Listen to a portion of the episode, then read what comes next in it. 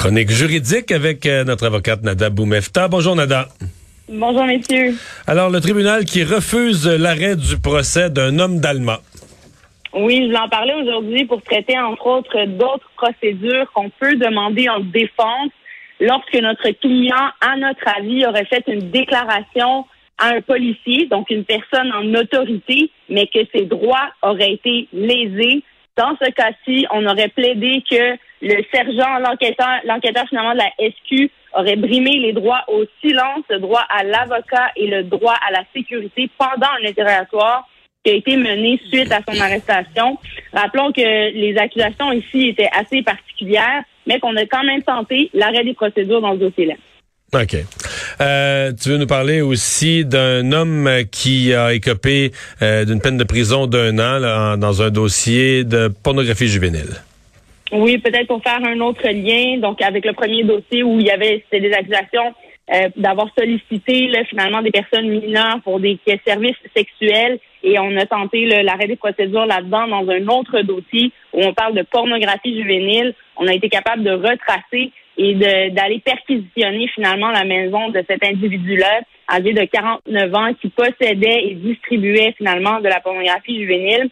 Il devra purger une peine de 12 mois de détention pour vous dire à quel point on tente de faire cesser cette problématique dans notre société et à quel point on sait, messieurs, que ça existe plus que jamais, surtout par cette facilité de connexion et de partage. Mais rappelons aux gens qu'il est facile de retracer. Évidemment, c'est un travail ardu de la part de nos enquêteurs. Ce n'est pas toujours facile de mettre la personne derrière l'écran.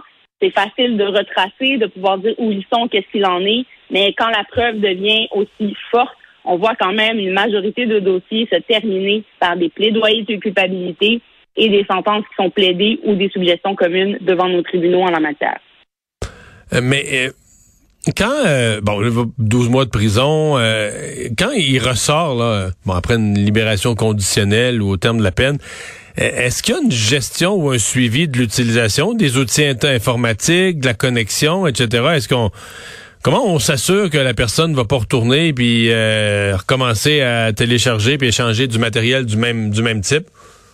C'est une excellente question et le but ici, c'est de réduire évidemment le risque de récidive et s'assurer que ces gens-là, comme tu le dis, Mario, après avoir purgé leur sentence, disons ici 12 mois, ben que non seulement il y a eu un effet dissuasif sur cet individu-là, donc là on revient au principe d'application des peines, on va en tenir compte de ça, de l'action et de comment cette personne-là s'est encadrée en sortant, mais j'aimerais également mentionner qu'il y a toujours euh, et souvent, en fait, quand on fait des suggestions communes ou à, joint à une sentence euh, de détention, ce qu'on appelle une probation. Donc, généralement, ce type d'individus-là, quand ils vont revenir dans la société ou être remis en liberté, ils seront suivis par des agents. Et là, dépendamment du dossier, est-ce qu'on exige ou on impose des conditions suite à la remise en liberté, comme par exemple le fait de ne pas avoir droit euh, d'accès à Internet, par exemple. Donc, ça, ça, peut être imposé. Ne pas avoir de Wi-Fi et c'est vérifié par les enquêteurs en fonction de quelle hmm. compagnie cette personne-là euh, avec qui elle fait affaire.